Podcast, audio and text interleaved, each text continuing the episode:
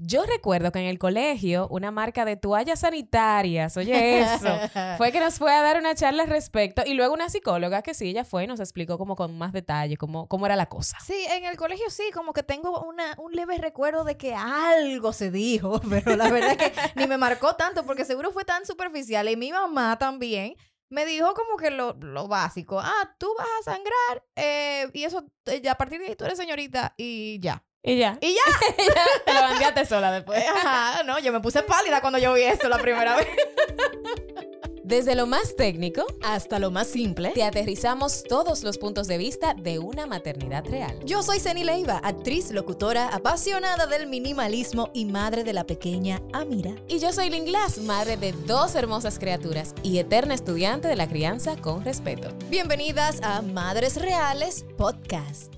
Hola madres reales de República Dominicana y de todo el mundo. Siempre es un inmenso placer poder conectar con ustedes desde el otro lado de estos micrófonos y a través de nuestras redes sociales Madres Reales Podcast. Ay, sí, qué emoción saber que todo el contenido que duramos semanas preparando es muy bien recibido por ustedes y que llega a oído de madres que desean criar con conciencia, con recursos positivos y sobre todo con una información actualizada y precisa. Eso es hablando claro y pelado, ¿verdad? Ah, sí. Bueno, y, y hoy estaremos hablando de un tema un poco tabú, aunque seguimos sin entender por qué, la verdad. Yo no sé. No te voy a contar algo ahorita. sí es algo natural, o sea, y es parte del desarrollo de toda mujer, pero al parecer todavía existe esa vergüencita de tocar ciertos temas con nuestros hijos y cómo abordarlos. Oh my God. Yo no entiendo.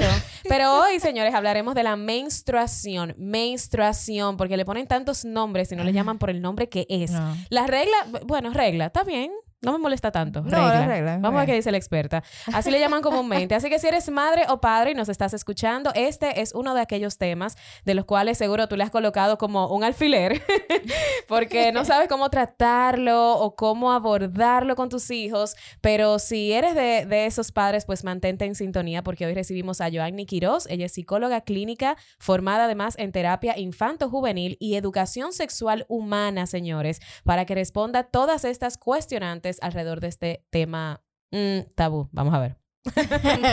bueno, madres y padres, tomen nota porque esto va a estar buenísimo. Bienvenida, Giovanni, ¿cómo estás? Hola, muchísimas gracias. Para mí un gran placer estar aquí con ustedes acompañándolas. hoy. Ay, qué emoción, qué emoción. nosotras Este igual. tema Giovanni, está interesante. Cuéntanos algo. ¿Por qué crees que este es un tema aún tan tabú en la sociedad cuando es algo tan natural en nuestro cuerpo? Bueno, yo diría que como todos los temas de la sexualidad en nuestro país, principalmente donde se educa muy poco acerca de la sexualidad, por lo menos conscientemente, porque la gente siempre piensa, ¿cuándo voy a comenzar a educar sobre sexualidad a mi hijo? Y ya el hijo tiene 10 años, 11 años. ¿Cuándo voy a comenzar? Entonces le digo, tienes todos estos años educando a tu hijo en sexualidad. Lo que pasa es que quizás no lo estás haciendo de la manera correcta, porque educamos para bien, educamos para mal. Nosotros sí, enseñamos claro. cosas malas también, o sea, cosas incorrectas. Entonces, ¿por qué es un tema tabú? Porque trata del cuerpo, porque trata de la sexualidad, porque Hay un morbo tal vez detrás. nos da vergüenza. Yo diría que en, en esta parte no es, no es tanto, ver, tanto morbo, sino un poquito más como de vergüenza. Ok. Ujú. Pero ¿de dónde viene? De la historia, de la cultura, de nuestros ancestros, de nuestras abuelitas que no mencionaban el nombre jamás. Siempre decían, eh, todavía hay gente que, Sí. que apunta con el dedo hacia arriba para decir que tiene la menstruación. ¿En serio? Sí, dicen tengo la luna, tengo la regla, me bajó la mensual y hacen así con el dedo para arriba. Ajá. ajá. Como que tú tienes que asumir que es eso lo que Esta te está capa diciendo. caída. Exactamente. hormonal, hormonal, dicen. Estoy, Estoy en, mis en días. mis días. Estoy en mis sí, días. sí, hay muchísimos nombres que la gente le pone que, que te sorprenderían. Entonces, pienso que no, que no tiene nada que ver con morbo, sino más, más bien con vergüenza. Y es también por el trato que le han dado los hombres al mismo tema, porque ¿cómo yo le voy a decir a mi esposo, a mi papá, eh, ayúdame, cómprame toallas sanitarias, ve al supermercado y ayúdame con esto? O me duele aquí, ayúdame con, con, con algo para el dolor. Si papi no quiere tratar ese Rara tema vez tú te encuentras en el supermercado un hombre en esa zona buscando. y, y si te lo encuentras, ya tú sabes, con esa cara de azorado de que, bueno. Y de que con la que- manita, de que, no, cógelo y ponelo abajo en la compra. y Eh, nadie y, se y te pide ayuda. Eh, señora, eh, usted me ayuda. Mira, yo estoy buscando esto parecido que, que tiene ala y que.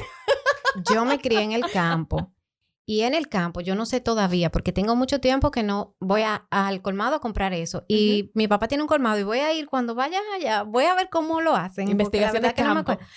Porque yo recuerdo que cuando íbamos al colmado a comprar las toallas sanitarias, te la daban en un papel oscuro. Ay, sí. O en una funda negra. En, un so- en, en el sobrecito ese como Manila también, yo me Sí, acuerdo. en es, Moca, es que nadie la... ¿verdad? Y de hecho tú se lo Wow. decías al chico del colmado, al bajito, para que nadie te escuchara. Como la gente comprando condones también. Ajá, ajá.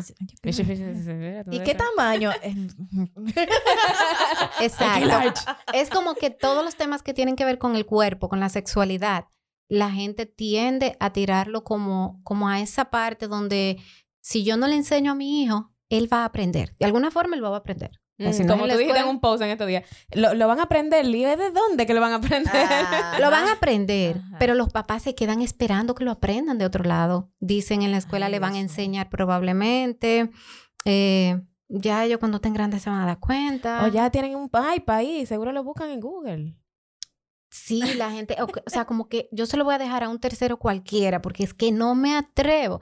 No es, que no es porque no quieren, no es porque no quieren ayudar a sus hijos o porque les quieren dañar, sino porque de verdad les avergüenza. ¿Y ¿Sabes cómo? Ah, Ajá. eh, Quería, antes de, de- de pasar a la próxima pregunta, no quiero dejar de hacer esta anécdota porque fue algo reciente en una de mis visitas eh, periódicas de- por el embarazo, donde mi ginecólogo, yo llevo a Mira porque en ese día no tenía la nana, ella no tenía colegio, no te, o sea, no había forma, no tenía con quién dejarla y digo, bueno, pues ella se va conmigo a la, a la consulta y, y, y bueno, y de verdad que por mi cabeza nunca pasó que eso, es- eso sería algo, un problema o qué sé yo. De hecho, yo pregunté a la secretaria, ¿puedo ir con mi hija? Sí, sí, no hay problema.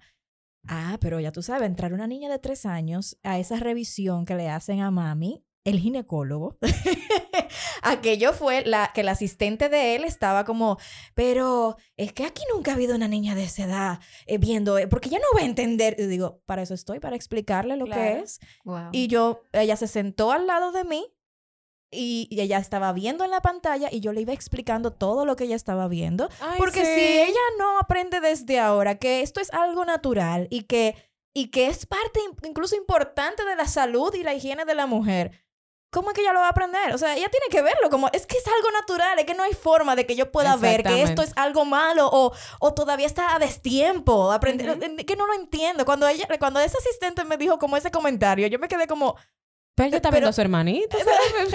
no veo cuál es el problema. no Sí, entiendo. Y tenemos gente incluso profesionales, así mismo, del área de la salud, que tienen esos tabúes, esos Sí. miedos de tratar los temas, aunque los conocen bastante bien. Y de hecho los papás conocen el tema. Es igual que el tema de la sexualidad en general. Nosotros conocemos de dónde vienen los niños y cómo vienen, pero no nos atrevemos a darle la explicación al niño porque no sabemos cómo hacerlo. Y tenemos miedo a las preguntas que van a venir después de nuestra explicación. Claro. Y ahí va la siguiente pregunta. Para madres y padres que nos están escuchando desde el otro lado en este momento y dicen, ok, eh, es lo que ella dice, yo estoy educando, o sea, yo vengo educando en sexualidad sin darme cuenta, mi hija tiene 10 años, puede que llegue la menstruación pronto. ¿Cómo yo abordo el tema? O sea, ¿por dónde inicio? O más que por dónde inicio, ¿cómo se debe preparar una mamá real para, no sé, para avecinarse a ese tema, diría yo? Prepararme primero para, para cuando llegue el momento o si ya decidí que voy a hablar de eso ahora. Y yo siempre digo, no hay que prepararse para eso, porque es que eso es la vida. Tú no tienes que prepararte para el momento en el que tu hija tú crees, porque nadie sabe en qué momento le va a llegar la menstruación. Claro. No hay que prepararse para eso. Hay que ir formando ese camino poco a poco. ¿Y cómo comenzamos? Desde que la niña tiene 3, 4 años o mucho menos, desde que nace, nosotros vamos a comenzar diciendo, esto se llama vulva, Esto se llama pecho, esto se llama eh, eh, glúteos y tú ibas a ir diciendo las partes del cuerpo sin avergonzarte porque a ella no le da ninguna vergüenza. A Y eso hija y así a que tu se hijo. llama. Te- y es Ten- tengo- así que se Mi hija de 5 años sabe cómo se llama cada cosa y cada vez que vienen, ese es popollita. Yo, no es ninguna popollito, se llama vulva. Gracias. gra- no, el otro día la- la- una- un, fa- un familiar se Alguien. escandalizó porque Amira eh, dijo, mientras le estaban cambiando el pañal, que esa era su vulvita. Y, y eso se escandalizó. Dijo, Mira, ella dijo tal cosa. Y yo, es que así es que se Y llama. Amira tiene Ajá. tres años. Tres años. A los tres años. Desde antes ella lo niña- sabía. Una niña perfectamente puede saber que esa es su vulva y que nadie puede tocarla. Ujú. Que nadie debe bañarla, que ya ella puede bañarse sola.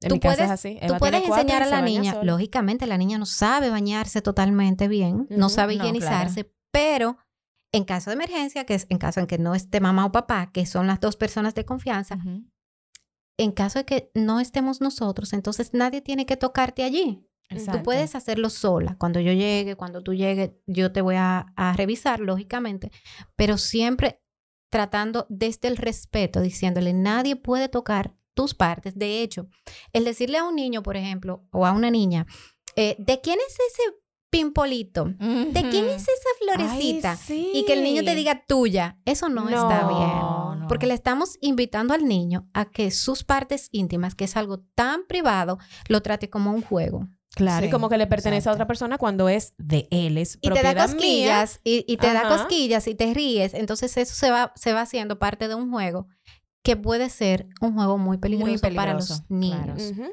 Tú sabes que una de las preguntas que también recibimos mucho es eh, eh, precisamente eso que tú decías.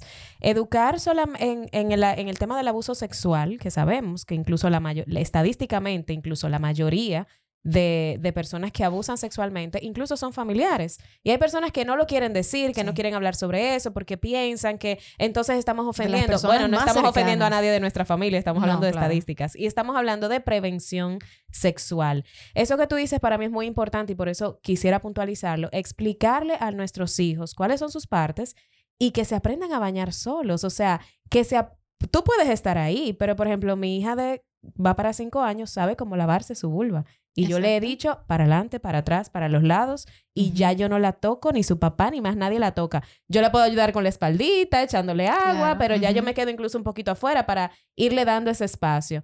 ¿Cuál es el momento, tú dirías, adecuado para que tal vez una, un papá no bañe a su hija? O, ¿O cuál sería la recomendación psicológica al respecto? Porque muchos padres dicen, bueno, que yo no la baño porque no quiero que ella me vea a mí desnudo y, y que yo la vea desnuda. Alex ¿Cuál- siempre la ha bañado, excepto la vulvita. Él, ahí él me llama. O sea, digo, no es que él siempre la ha bañado, pero él siempre me ha apoyado en esa parte.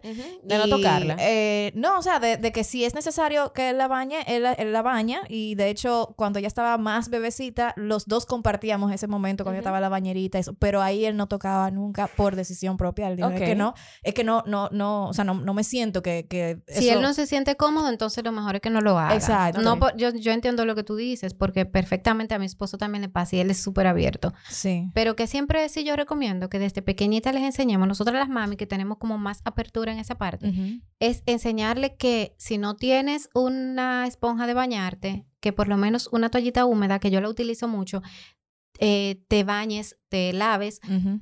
Y si le toca a papá, por ejemplo, yo también le digo, usa la esponja, no toques. Porque no Exacto. tienes necesidad de poner la mano. Tú puedes usar la esponja y así te sientes cómodo tú y se siente cómoda ella. Exacto. Entonces, nosotros comenzamos a educar desde que ellas están así pequeñitas, desde que ellos están así. Que mi hijo me vea cambiándome una toalla sanitaria, que mi hijo sepa que yo tengo el periodo y que eso es algo totalmente común y normal en mi casa. Claro. Que mi hijo sepa que yo le digo, búscame la copa que se me quedó en tal lugar. Y él vaya y busque la copa sin preguntar, mami, ¿qué es eso? Mami, ¿para qué es eso? Nada, Exacto. porque ya él sabe. Y estás Y hablando de hijo. Estoy hablando de los varones, Importante. de mis varones estoy hablando, porque siempre les digo, es para niños y es para niñas. Los niños necesitan ser preparados para colaborar, para ayudar, para ser caballeros. Porque un caballero, la gente lee, por ejemplo, una historia que salió hace un tiempo en las redes sociales, que un niño le pasó su abrigo a una niña que le la sí, menstruación y todo el mundo se escandalizó y guau, y guau. Y digo, yo no me escandalizo porque así debería ser. Claro. Claro. Entonces yo educo a mis hijos para que mis hijos hagan eso. No porque quieran ganarse a nadie, sino porque simplemente Hay ellos- empatía. es lo claro. natural Saben. y exacto. Exacto. Entonces, con las niñas, de igual forma, yo le muestro cómo soy, no escondo la sangre, no escondo. Y no hay que dar detalles, señores.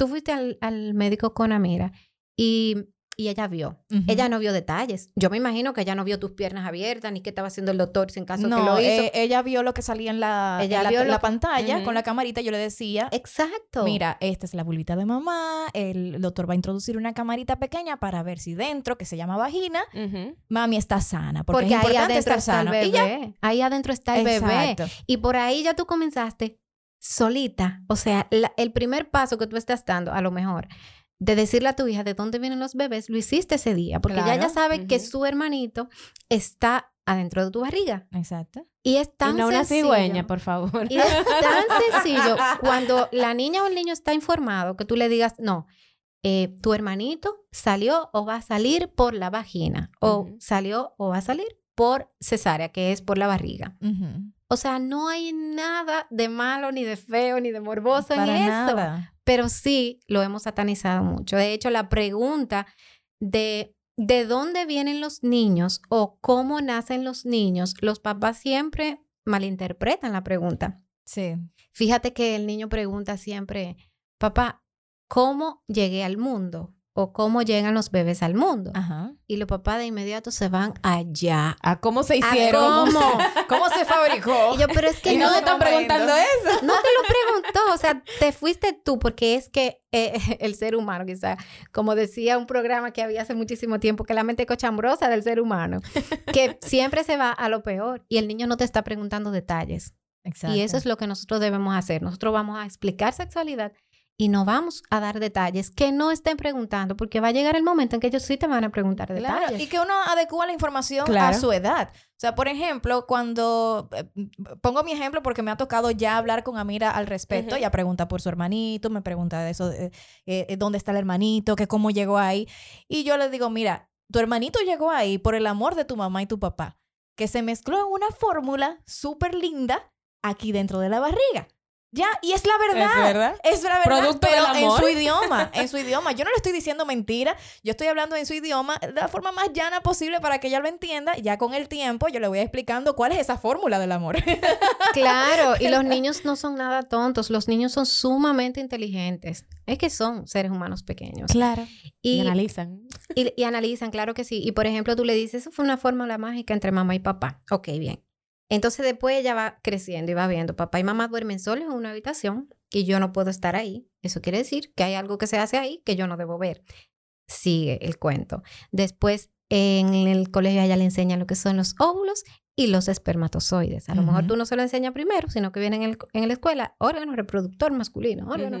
Y entonces después ella dice, ah, pero entonces si es entre mami y papi solita, Sí, sí, sí. si es entre mami y papi, eso quiere decir que el pene y la vulva tienen que juntarse para poder hacer un bebé. Y lo hacen de una forma tan natural. Entonces imagínate tú que ya ellos vengan con esa información del colegio, vayan donde mamá y papá y le digan, mami, yo me enteré que los niños se hacen así, así, así, y venga mamá y papá y se escandalicen y que hagan un show al respecto y que también eso envía otro mensaje porque también le está enviando un mensaje como que eso, es, algo malo, como que como que eso no se puede hablar, como que y entonces ahí comienza el tabú, ahí comienza el secreto, ahí comienza a- el niño a pensar que el, el sexo es malo, que el- no se puede hablar de sexualidad y ahí comienzan entonces lo que tú decías ahorita, estamos tal vez criando para que eso sea un tabú cuando no debe ser. Y cuando algo Sí. es prohibido es cuando más le llama la atención y ahí es donde entonces empiezan a informarse de cualquier otra fuente errónea. Y una pregunta, eh, Joanne, ahora que tú estás hablando de biología, me interesa muchísimo saber, eh, imagínate que ahora están escuchando madres y padres del otro lado y digan, ok, no lo hice como ella dijo, pues ya mi hija tiene 10 años. ok, ok, vamos a hablar de la menstruación, yo le voy a explicar cómo debería venir ese tema, tal vez eh, debería venir de manera biológica, debería venir hablando del aparato reproductor, o sea, ¿cómo debería darse esa conversación de forma tal de que tal vez el papá diga, ok, acuerdo, de acuerdo a su edad, como le digo? Sí, lo que pasa es que cuando tienen 10 ya saben, porque es que en el colegio, si bien como decías ahorita, a mí también me pasó que, que iban al colegio y nos educaban supuestamente sobre la menstruación. Al final lo que hacían era que te daban muchísimas toallas Muchas íntimas toallas y no te decían nada, pero cuando tienen 10, ya ya han visto en los libros, porque es que todos los libros, el libro de cuarto grado, que es de 9 años, yo me lo sé porque mis hijos han pasado por ahí, em, te explica todo sobre la ovulación, los espermatozoides, ya ha pasado hace rato por la menstruación, Ok. entonces ya lo saben, pero en el caso de que en la escuela donde estén, en el colegio donde estén, no hayan tratado el tema y la niña no sepa tanto, porque algo sabe siempre, yo no comienzo con anatomía, yo no comienzo con nada de eso, ni con teoría. Yo comienzo con el bolsito. Yo siempre le explico a la mamita el bolsito. Ese va a ser un bolso que tú vas a escoger especial, porque ese es un momento especial para tu hija. Tú lo vas a preparar ahí, tú vas a poner unas toallas sanitarias, vas a poner toallitas em, húmedas, íntimas, vas a poner una bolsita Ziploc y una ropa interior limpia. Entonces, ¿qué tú vas a hacer con ese bolso? Tú le vas a decir, mira, eso es un regalo que yo te quiero hacer. Esto contiene esto, esto, esto y aquello. ¿Cómo se usa esto y aquello? Tienes que explicarle. Y esto lo vas a utilizar cuando te llegue la menstruación. ¿Sabes algo acerca de la menstruación? No, sí, que tú sabes. Sí, sí, si dices sí, que tú sabes. Y ahí tenemos la conversación. Ok. Ahí Ay, tú le vas a bolsito, explicar. Qué lindo. Qué linda. Ya te imagino. Con su nombre y todo, le puedo poner Ya, escarchita y todo. Ay, o sea, bello. eso debe ser, Ya tú sabes cómo ser el bolsito. Y yo. Ziploc se lo doy. eso debe ser un ritual. Qué lindo. Casi todas las mami, yo, yo he enseñado eso a niñas porque las mami no se atreven a hacerlo. Ok. Y las niñas se, "Ah, en verdad, eso así. Y es muy bonito, pero me gusta más que las mamis lo hagan como un ritual. Claro. Es muy bonito. Tú le estás dando un regalo que le va a servir para la vida. Y que tú le vas a decir, si tienes celular, porque muchas niñas ya tienen celular, ok, vamos a buscar una aplicación donde tú veas, eh, donde tú vas registrando el periodo, donde tú vas registrando los días que, que dura, como nosotros lo hacemos. ¿Por qué? Porque la menstruación es un evento que durante toda la vida va a ser importante. Fíjate que cuando sales embarazada, lo primero que el médico te pregunta es, ¿Cuándo Fecha de la última regla. te dice siempre así, fecha de la última regla o de la última menstruación. Pero en las evaluaciones psicológicas y psiquiátricas se pregunta cuál fue la fecha de tu primera menstruación Wow. se pregunta, eh, dependiendo del caso. Entonces, va a ser importante. Eso es igual que cuando el niño echa el primer diente, cuando camina, cuando gatea, cuánto gateó. Todo eso tú lo ves, ay, qué chulo, qué chulo, todo se ve muy bonito, pero al final todo es importante en un registro de vida. Entonces, tú ves cómo, cómo vamos viendo, cómo la información que nosotros le damos o no damos a nuestros hijos va haciéndose cada vez más importante en el tiempo. Entonces, la menstruación es eso, un evento que yo debo tomarlo como un aprendizaje para toda la vida y por eso yo tengo que entregarle ese obsequio a mi hija como un ritual. Y de hecho, cuando le llega la primera menstruación, hay que hacer ese ritual. Y no el ritual de sentar a todas las tías en la mesa y decirle, le llegó la menstruación fulanita. favor, No, por favor. porque le dicen a la vecina, a todo el mundo, ya se formó, ya es una señorita. Ya es una no, ese no es el Y la ritual. pobre niña avergonzada. El ritual debe ser con ella, con tu hija. ¿Qué quieres tú hacer para tú Marcar Eh, ese momento. hacer que ese claro. momento sea especial? Y mira qué lindo eso que tú estás diciendo, porque el bolsito, cuando tú hablabas de eso, yo me, me lo encontré como súper lindo, porque también lo veo como una forma linda de mamá está aquí y te protege. O sea, cuando a ella le llegue y ella vea ese bolsito, ella va a pensar, wow, mira mami, qué lindo me dio este regalo para que yo estuviera preparada y hasta lo va a ver como una señal de amor, de protección, eh, de confianza. Mira, mami, mami estuvo, no está aquí conmigo presencialmente, pero está aquí en- en- con el bolsito, tú sabes. Claro. Y a la primera persona que va a querer llamar es a mamá y a decirle, mami, mira, me pasó esto, lo que sea. O sea que también lo veo como, como un momento bien lindo, como Un tú decías, de debería confianza. ser mamá que... sí, hay- que haga yo eso. conozco casos de niñas que O le llega la en caso menstruación en esté. casa, la mamá está trabajando y es la chica de servicio quien la atiende, la asiste en ese momento. Ay, mami, me llegó la menstruación. Y como que, eh, ok, te llegó, pero ese bolsito no estaba ahí, debajo de tu, de tu gaveta o en algún lugar especial, no estaba ahí. Tú no sabías nada, simplemente te levantaste mojada y te diste cuenta que tenía sangre, pensaste que te ibas a morir, que te había cortado, que no sé qué. O sea, todo eso. Ah, yo, y, le puedo, y yo le puedo incluir una notica. Y, y ponerle como un mensaje lindo. Lo que tú quieras. De hecho, me está relajando porque Seri sabe exactamente cómo va a ser ese bolsito. sí, sí, va a tener colores, va a tener escalas. De hecho, tu hija, lo más seguro es que tu hija ya te haya preguntado si te ha visto Ya, ya me pregunta. con un, En estos con un días... diario, con un En con estos una días toalla. le, comenté a una amiga también y, y le decía, ay, tú sabes que ya Eva me preguntó por qué yo estaba en el baño. Tú sabes que es reunión familiar en el baño, ¿verdad? Cuando uno va al baño. Mami está en el baño, vamos todos para allá. Y el perro. Y, y nada, yo me bajo los panties, Eva, Eva lo ve y me dice, mamá, ¿qué es eso? ¿Te cortaste? Y yo, no, mi amor, no me corté. Esto es algo que le pasa a las mujeres adultas. Más adelante vamos a hablar Te sobre dices, eso. es un pamper de, de adulto. es el pamper de mamá. Y, pero tú sabes que me, que me llenó como, ay, me dio tanta cosita, que ella me dice, mamá, ¿y te duele? ¿Te dolió? Y yo, no, mi amor, no me duele. A veces me duele, a veces me, me bebo un- un- una pastilla, pero no, no me duele, eh, usualmente no me duele. Y, y bueno, mira, hablando de dolor, ¿cómo deberíamos abordar ese tema? A mí particularmente me daba muy dolorosa en, en la adolescencia. ¿Cómo abordo eso con mi hija? ¿Le, le explico que le puede doler o espero a ver qué Sí, pasa? Sí, es parte de la explicación. Es bueno siempre decirles cómo va a ser, porque tú le estás anticipando algo que va a suceder con su cuerpo. ¿Cómo va a ser? Puede doler, te puedes sentir incómoda esos días, te puedes sentir de mal humor esos días. Todo lo que va a pasar, porque ella debe saber em, cómo proceder. Por ejemplo, tú le vas a decir, mira, en caso de que te duela, yo hago esto, hago aquello, tomo esto. Y vamos a ir viendo en el camino, porque hay personas que no le duele nada y hay otras que le duele intensamente. Conocer cómo manejar el calendario también, saber si hay atrasos, si, o sea, si Claro, por eso hablé de la, de la aplicación ahorita, pero también puede ser un calendario físico. Para, para las madres y los padres, hay padres que no tienen eh, una figura eh, femenina que les pueda ayudar cercana. Entonces, para ellos, yo siempre recomiendo los libros. Yo lo traje el libro, yo sé que no lo pueden ver, pero este libro para mí es muy foto. Lo especial. ponemos en. Eh, se llama Solo para Chicas y es parte de como una de colección. Ay, qué. Este es solo para chicas, pero hay uno que también se llama Solo para chicos que tiene prácticamente la misma información. ¿Qué contiene este libro? Todo sobre la sexualidad, sobre los cambios, sobre la explicación de la menstruación, sobre incluso sobre trastornos que se, pudiera- que se pudieran presentar en la adolescencia como anorexia, bulimia, porque podrían llegar, em, bullying, abuso sexual. O sea, todo esto lo trata el libro. Y es un libro que pueden leer los niños de nueve años en adelante tranquilamente. O Solo sea, para wow, chicas, no importa chicas. eh, si, si es para niños o niñas. O sea, el- al final el Este- contenido. Este se llama solo para chicas y el otro se llama solo para chicos. Esto es más bien para que el niño sienta esto es mío, esto me pertenece y esto está hecho para mí. Pero no necesariamente es porque tenga información. Los dos tienen informaciones similares Ok. y muy importantes.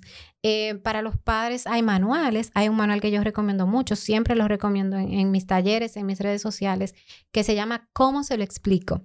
Y este manual trata de todos los temas de la sexualidad, desde esa primera parte donde se habla de las partes del cuerpo y también de cómo tú puedes contestar esas preguntas incómodas y cómo tú puedes decir incluso que no sabes. Porque muchas veces los papás no saben eh, la respuesta y pueden decir no sé, pero no, el no sé no se va a quedar ahí y el no sé no se va a quedar en, déjame ver si se le olvida mañana. no sé, pero voy a investigarlo en mi corazón. No sé, pero ¿qué te, respondo parece? en breve. Sí, ¿qué te parece si ya te está preguntando porque algo sabe, algo escuchó, algo leyó? ¿Qué te parece si empezamos a buscar juntos? Podemos hacerlo. Si tiene 11, 12 años, ya tú puedes empezar a buscar con él mismo en la computadora, te sienta y ven, vamos a ver qué dice aquí, qué dice allí. Es importante porque eso crea lazos, crea vínculos. Cuando un niño o un adolescente, sobre todo, te pregunta algo, está abierto, abierto a ti, abierto a tus preguntas, abierto a tus respuestas, abierto a una conversación. Entonces, es un momento, no, no, no, no, no lo rechaces jamás. O sea, aprovechalo al máximo. Dale Ujú. entrada y, y entabla una conversación que les puede llevar a algo muy bonito. ¿Qué pasa si de por sí, quizás por influencia externa, eh, a los propios niños le da vergüenza tratar esos temas con los padres y, y al contrario, más que preguntar, se rehusan y uno de repente quiere ya, mm, obviamente eso pasaría con un niño ya eh, preadolescente o adolescente, que el padre quisiera como que abordarlo y es como que, ay, no, no, no, papá, ay, no, no, no, no me hable de eso, no. Tú muy emocionada, le entregué el bolsito. Ok. ¿Has, Ok. has visto, has visto cómo tratan el tema en las películas, que es algo subjetivo, pero ellos te dicen que quiero hablar contigo algo muy importante. Yo ya sé de lo que vas a hablar. Y ya como que el chico se predispone y dice, Ajá. vamos a ir a cenar o a comer un helado. Van a terminar conmigo. Ya van a hablar de eso. Porque ellos saben. O sea, Sí. tú te fijas que dicen, ya The van a hablar de como eso. le dicen allá, de que, let's have the talk. no quiero, se rehusan. Un niño que ha sido educado y ha sido informado desde pequeño, cuando es adolescente, no va a tener vergüenza de hablar de este tema. Yo le enseñé este libro a mi hijo, mi hijo no lo ha leído. Y yo le enseñé el libro y yo le dije, mira de qué trata, mi amor, a ver si tú lo quieres leer. Y me dice, ¿qué, ¿qué va a haber ahí que yo no conozca? Ya yo me sé todo eso. y, yo le digo, y me sorprende porque ¿Y tu madre interna? él pregunta mucho y se interesa mucho. ¿Qué edad tiene? 11. 11. Y el de Excelente. 9, pues lógicamente, si el de 11 sabe algo, el de 9 casi siempre lo sabe porque Se comparten información, claro, ¿no? Y el Sí. de 11 se jacta seguro de enseñarle cosas de la vida. yo recuerdo siempre cuando estaban pequeños, yo le decía, la gallina pone los huevos y él iba le decía, mira Diego, la gallina pone los huevos. Era igualito, entonces así mismo sigue pasando. Entonces yo lo que hago es que trato, como tienen edades más o menos similares, yo trato de que la información que le doy a uno, se la doy al otro también. Claro. Y Porque no, y no que venga hay- de ti, porque entonces tal vez, como, como el juego del telefonito, tú se la dices al, al de 11 y el de 11 más o menos la cambia y la dice de otra forma al de 9. Y tú, déjame sentarlo a los dos. Ya, ya que él va a preguntar, déjame sentarlo a los dos. Así es. Tú sabes, es. Johnny, que ahorita te hablabas acerca del bullying. Existe el bullying con este tema de la menstruación. Y les voy a hablar de una anécdota personal. A mí me llegó a los 14 y medio. Y todo el mundo le había llegado. A todas mis amigas, al curso entero, a todas mis primas. Y yo, mami, mami, eh, ¿a lo cuánto es? Y mami me dijo, mira, eso hay un factor genético. A mí también me llegó tarde. No te preocupes. Mira, mi amor, mejor que te llegue tarde. ¿Tú sabes qué tan eso. genético es? Y yo, cuando mami me dijo eso, como que, que me pude como identificar con ella. Que ella me dijo, no, mi amor, cada quien es a su tiempo, tú tranquila, a mí también me pasó. Y dije, ah, ok, si a mami le pasó así, entonces yo estoy Uf. bien. Uf, y fue como un respiro. Pero le pregunté, ¿existe ese bullying, tú entiendes, entre niñas? Paréntesis, ¿me llegó o porque no me hablaste de genética y me vino a la mente esto que no quiero dejar de mencionarlo. A mi madre Ajá. le bajó la menstruación el día del cumpleaños de su abuela, cuan- Déjame- o sea, de la abuela de mi mamá, cuando mi mamá tenía 11 años. A mí me llegó la menstruación cuando yo tenía 11 años, el día del cumpleaños de mi abuela. ¿Tú puedes creer eso?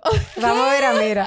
Pero la luna estaba posicionada y los planetas No, alineados. el día del cumpleaños de mi mamá, cuando Amira Va- tenga 11 años, yo voy a estar van a estar esperando. así. Tu mamá, tu mamá y tú dije, ah, mira, todo bien. E- Ella, está- ella estaba ayer y ella tuvo un Pero- arranque como de pique ayer. Yo creo que, yo creo que va a llegar el momento. Y si no, le, y si no para que crea que tú eres bruja, le dice, mira, te va a Te llegar. va a llegar hoy. Y a los Bueno, 11 pero años también. Sí, sí, a los 11 también. Ah, no, ¿tú no, no, ves? te digo, no fue una factor coincidencia. Sí, sí, sí. Pero cierro paréntesis y sí, vamos con el tema del bullying, claro. Eh, bueno, cuando preparo a mi varón para la menstruación, lo preparo no porque le va a llegar la menstruación, yo lo preparo para que él sea empático. ¿Por qué lo digo? Porque yo recuerdo cuando mi hijo tenía siete años, mi hijo mayor, yo le pregunté un día, mi amor, ¿qué pasaría si en la escuela estás en recreo y ves a una niña que tiene la falda manchada de sangre? Yo quería ver su reacción y él todavía no sabía acerca del tema. Y él me dijo, wow, mami, es que, que de, de qué podría estar manchada? Entonces yo le digo, no, simplemente enfócate en que está manchada, no importa de qué. Entonces él me dijo, no, yo le prestaría mi abrigo para que se tape. Ah, Y de inmediato yo le dije, ok, entonces comencé a hablar del tema. Yo no era psicóloga todavía. Yo comencé a hablarle del tema y le dije, es que me importa mucho que tú sepas cómo tratar a una niña que está en problemas. Entonces, ¿cómo yo evito el bullying? De esa forma, educando a mi hijo para que sepa qué hacer, cómo aportar. De hecho, cuando le das el bolsito a la niña, tú le estás diciendo toda la información que ella necesita por si a su amiga le llega primero y su amiga no está preparada, ¿qué ella va a hacer? Ella va a coger su bolsito. Se lo puedes decir, pero ella lo va a hacer porque acuérdate que la sororidad existe de forma natural. Ella lo va a hacer. Ella va a decir, ah, yo tengo lo que tú necesitas y esto no es nada malo y esto es normal. Ella se lo va a explicar porque probablemente la mamá de esa niña no se lo explicó, pero ella tiene ahí su kit de primeros auxilios. Entonces, ¿qué va a pasar ahí? Mi hija no se va a burlar de su amiga y mi hijo jamás se va a reír de una niña porque le haya llegado la menstruación. Ujú. Sí. Así se evita el bullying. Pero el, el libro, por ejemplo, trata otros temas de cómo puedo yo evitar el bullying. Pero la primera forma de tú evitar que el- esto le pueda pasar a tu hijo Es Es educar en empatía. en casa, es en casa, educar en empatía, valores, eh, tú enseñar. Lo que debe afectarte a ti es lo que te pase a ti, pero no lo que otra persona diga. Exacto. No, no, porque lo que otra persona diga dice más de esa persona que de ti. Tú lo vas moldeando, tú le vas enseñando. Y, y cuando tú vienes a ver, tus hijos un día, cualquier compañerito le dice algo que les parece eh, bullying y te van a decir, mami, fulano me dijo esto. Eso es bullying. O te va a decir, me molestó. Díselo, dile que te molestó. Porque la idea es esa, la idea no es que solo vean y escuchen, también tienen que estar preparados para poder defender a otra persona que esté en el caso, para poder colaborar con una persona que esté siendo burlada porque le llegó la menstruación.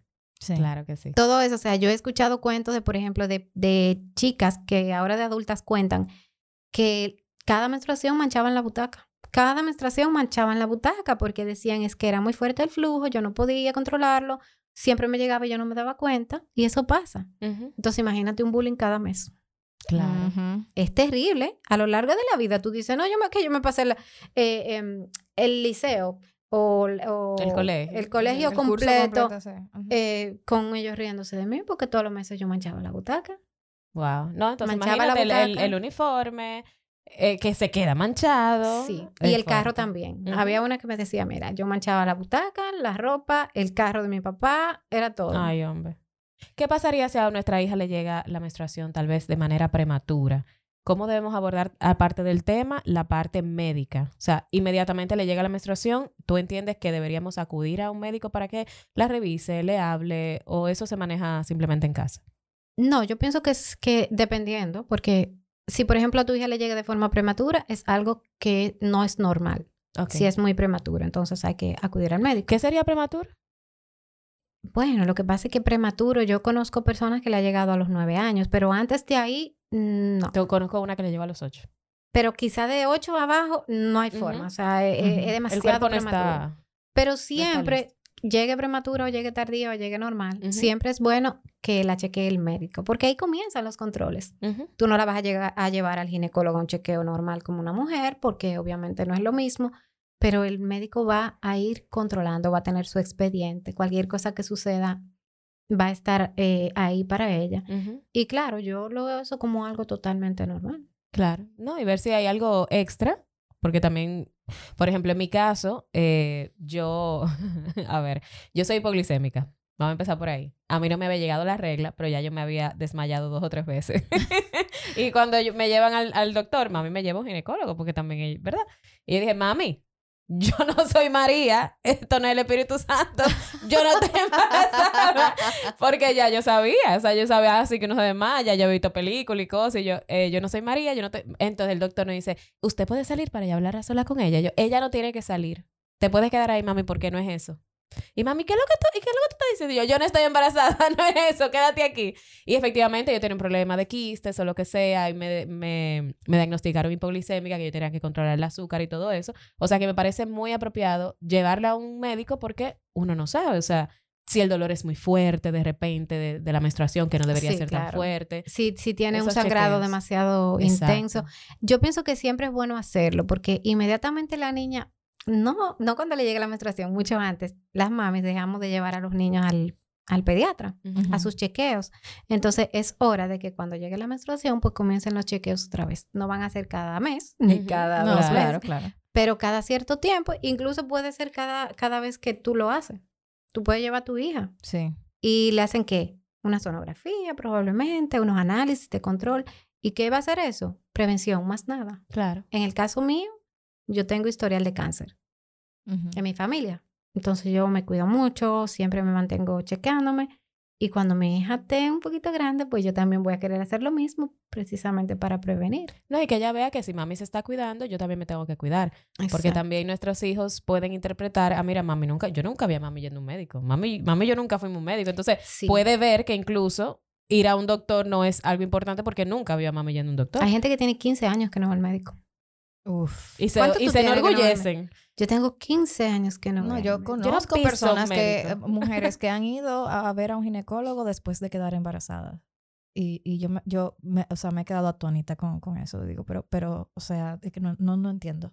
¿Qué es lo que estaba cruzando por la No, cabeza de esa persona? o sea, yo porque yo entiendo que a la gente no le gusta ir al médico, Ujú. pero de ahí a que tú nunca vayas y Claro. nunca te, te, te cuides eh, en manos de profesionales, o sea, de, de verdad que Y una mira, negligencia muy fuerte. Nosotros tuvimos aquí a, a la, a la directora de endometriosis RD y ella precisamente hablaba de eso. Una de las razones principales por la cual esa enfermedad no es diagnosticada a tiempo es precisamente porque está la mala costumbre de pensar o, o el tabú o lo que sea de que la menstruación tiene que doler mucho. Que tú ese mes tú te la vas a pasar tres días acostada y que te tienes que apoyar. Bueno, tal vez a ti te llega con dolor y, y hay una molestia, como tú decías ahorita, pero si hay un dolor muy, muy fuerte, también las madres deberían, bueno, vamos a ver qué está pasando, vamos a llevar a la niña, Claro. porque tal vez puede ser algo que ellas no sepan, tú sabes, Claro. diagnosticar. Exacto. La- Entonces es el tema sexual va acompañado también con esta educación acerca de la menstruación. ¿Van de la mano o es algo que se trabaja por separado? O sea, ¿cómo, cómo debería ser el orden? Bueno, lo que pasa es que la menstruación es parte de la sexualidad humana. Okay. Es un proceso de cambio del cuerpo. Entonces, la sexualidad es un tema muy amplio. Sí. que no se trata solamente de anticonceptivos, condones y relaciones sexuales, que eso es lo que la mayoría de la gente piensa, sino que comienza con esto. Con Una esta vez más, aquellas charlas del colegio en donde se hablaba solamente de esto con esto y entonces No y te el daban- condón y no te ponerse una banana y, y punto. Y eso es lo único que la gente Y recuerda. algunos después. colegios, porque Claro. en Y algún- algunos- a otros se lo encuentran escandaloso. No, ese imagínate. Eso era en No. película. Aquí Ajá. ya era en película. Que ay,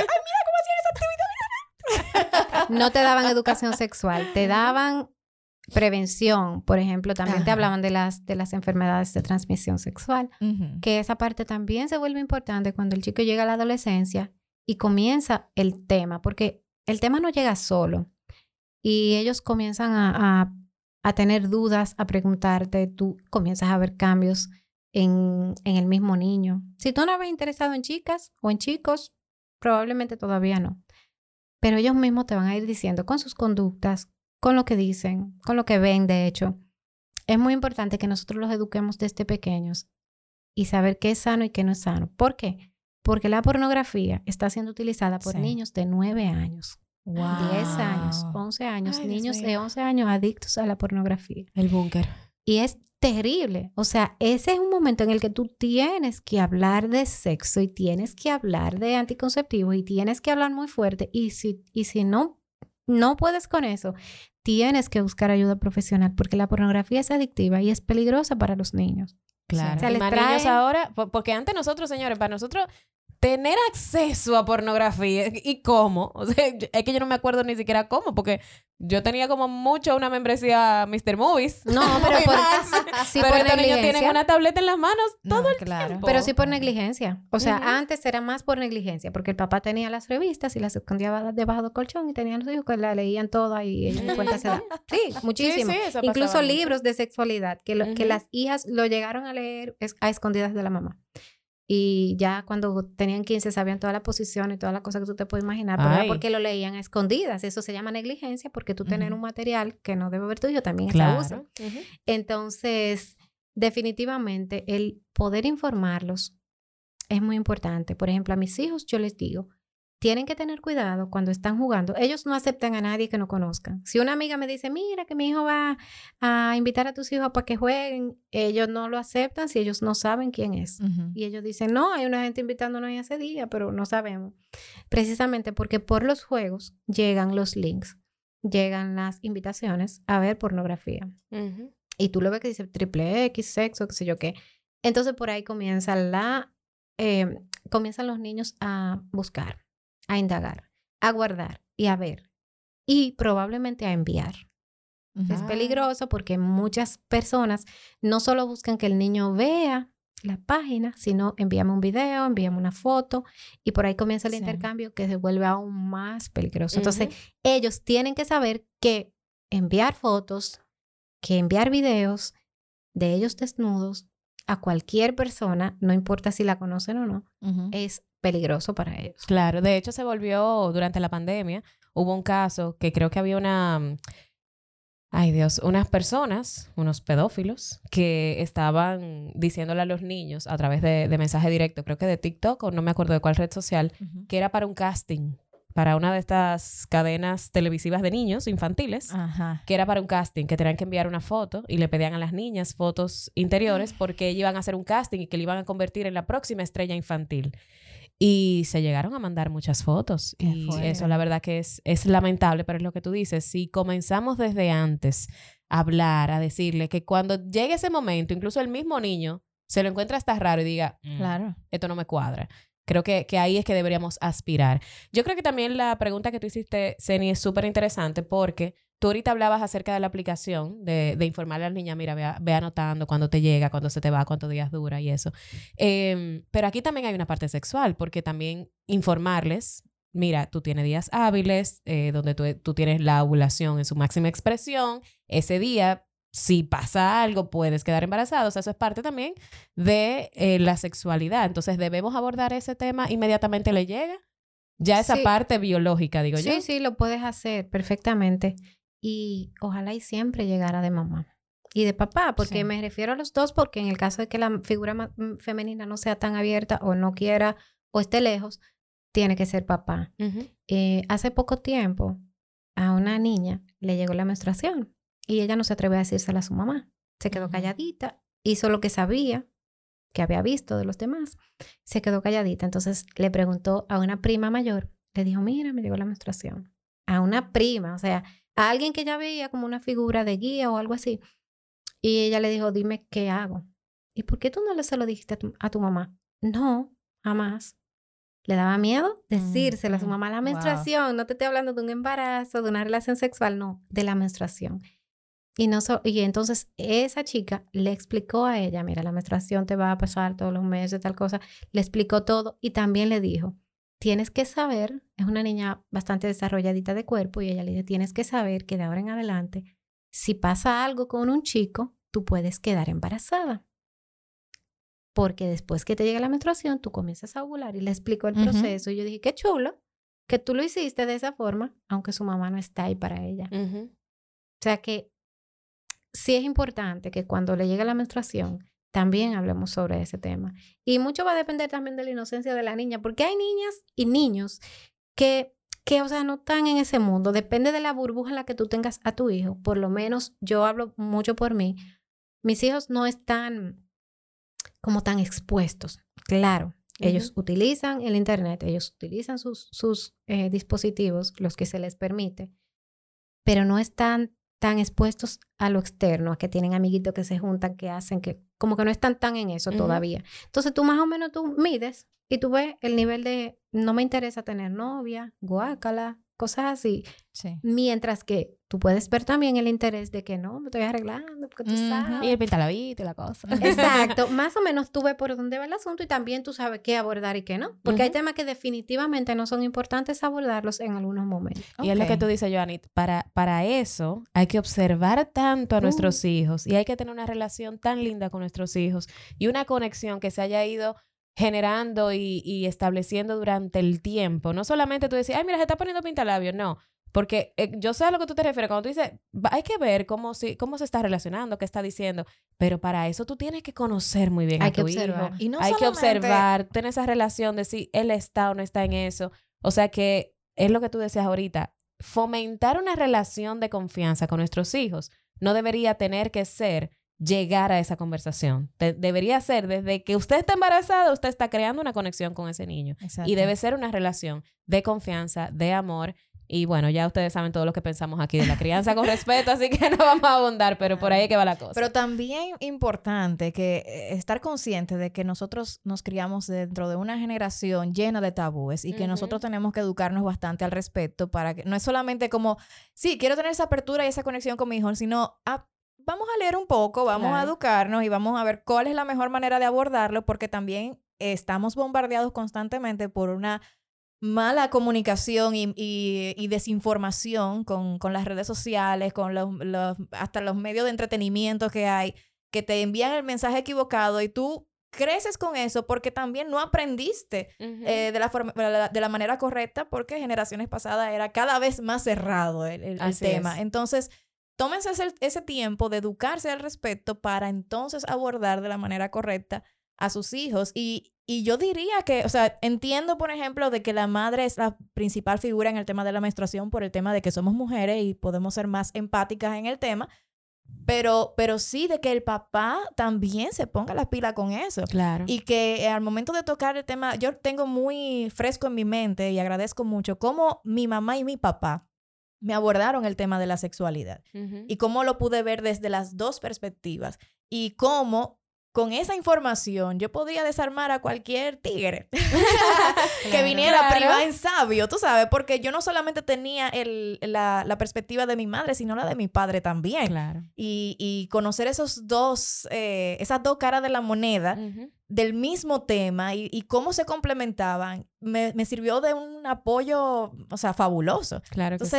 Entonces, yo creo que en todos esos temas, mamá y Claro, papá... y si, pa- y si mamá, por ejemplo, no está, o como decía Joanny, no hay una figura materna, entonces papá no va a abordar el tema. Entonces Exacto, papá pero no va no a ir al a buscarle, punto, o ¿tú papá no le va a dar la bolsita. Porque si no está la figura Pero materna. tenemos que involucrarnos Claro, hay que nosotras, porque a veces lo involucrar. dejamos de Exacto. lado. Ujú. Nosotras mismas lo hacemos de lado porque somos machistas también. Ujú. Ajá. Lo dejamos, no, eso es cosa de mujeres, tu papá no tiene que saber eso. Y un mensaje, Joanny, para aquellos padres que no quieren o tal vez todavía tienen esa resistencia a abordar esos temas desde que los niños están pequeños porque sienten que eso les da apertura a la sexualidad. Es que yo no le puedo hablar de vulva y de pene, porque imagínate, va a, crecer Yo- va, a, cre- va a crecer pensando en sexo. Por favor, escuchen a la psicóloga, escuchen a la experta en estos temas que...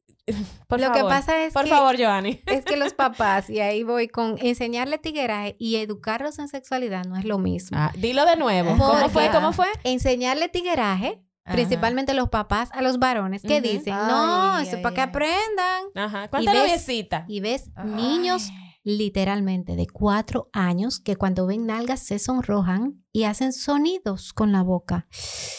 Ay. Ay, Eso es terrible. madre. No, él se sonroja porque él está viendo nalga de mujeres. Eso quiere decir que lo están enseñando, no lo están educando en sexualidad, le están enseñando tigueraje. Entonces el Mm. tigueraje no es lo que va. No es que tú le vas a enseñar a darle nalgada a las mujeres por la calle, no es que tú le vas a enseñar a piropear a mujeres por la calle y que el que compre más preservativo es el tigre. No, eso no es lo que tú le vas a enseñar. Si tú quieres Wow. enseñar, tú tienes que enseñar. Hay mucho que bien. trabajar, ¿eh? Ajá. Uh, Hay escuchen, mucho que padres, trabajar. escuchen. Wow. Importante. Importante, como dice Joanny, educar en valores, no en tigueraje. Me encantó esa frase. Y por favor, también, como dice Ceni, edúquense ustedes también un poquito al respecto. Lean un poquito más porque también estamos desmontando muchos mitos. También estamos eh, siendo una generación, como siempre decimos, más consciente, que queremos crear hijos más empáticos. Porque mis hijos se van a juntar con tus hijos, se van a juntar con los de. Ceni. Entonces queremos que entre ellos haya una buena convivencia, respeto y empatía, pero debe iniciar con nosotras. Entonces, Joanny, de verdad, muchísimas gracias. Por favor, recuerda a las personas dónde pueden seguir la conversación, dónde pueden encontrar tus consejos, todos tus datos. Por favor, díselos para, para que se acerquen, para que hablen de este tema de manera abierta. Bueno, yo hablo mucho, pero muchísimo, tú lo sabes. en Familia Inclusiva RD yo siempre estoy hablando del tema, porque siento que a mí me faltó muchísimo cuando yo fui adolescente, cuando fui niña, y yo quiero darle a los papás las herramientas para que a sus hijos no les falte. Buenísimo. Así que me pueden encontrar en Familia Inclusiva RD. Por ahí yo también promuevo mis talleres que son eh, específicos en sexualidad humana. Eh, también para niños que tienen autismo o cualquier otra condición, ayudo a los papás también a tratar el tema con, con sus hijos. Y siempre, como, como dijiste tú, Lynn, eh, informarse, si no sé algo, buscar la forma. Esos manuales son manuales cortitos para enseñar a los papás a tratar el tema, no son libros de 500 páginas que pueden buscarlo, incluso eh, UNICEF. Hay muchas, muchas organizaciones que tienen manuales sobre esto. Busquen la información, que la información está ahí. No la del tigueraje, sino la de la educación. Exacto. Por favor, importante. Bueno, Ceni, nos despedimos. Un tema súper interesante y espero que hayan tomado nota, que de verdad eh, ahora estén un poquito más abiertos con el tema. Claro que sí. Me ha encantado. Gracias, Joanny, nuevamente por estar con nosotras. Un Y ustedes continúen en sintonía con todo el contenido que cada martes sacamos para ustedes de manera fresquecita y con mucho amor para informar a toda esta nueva generación de madres reales con Madres Reales Podcast. Así es, y recuerden que este podcast es grabado y editado desde Spacecast Studio. Hasta el próximo martes.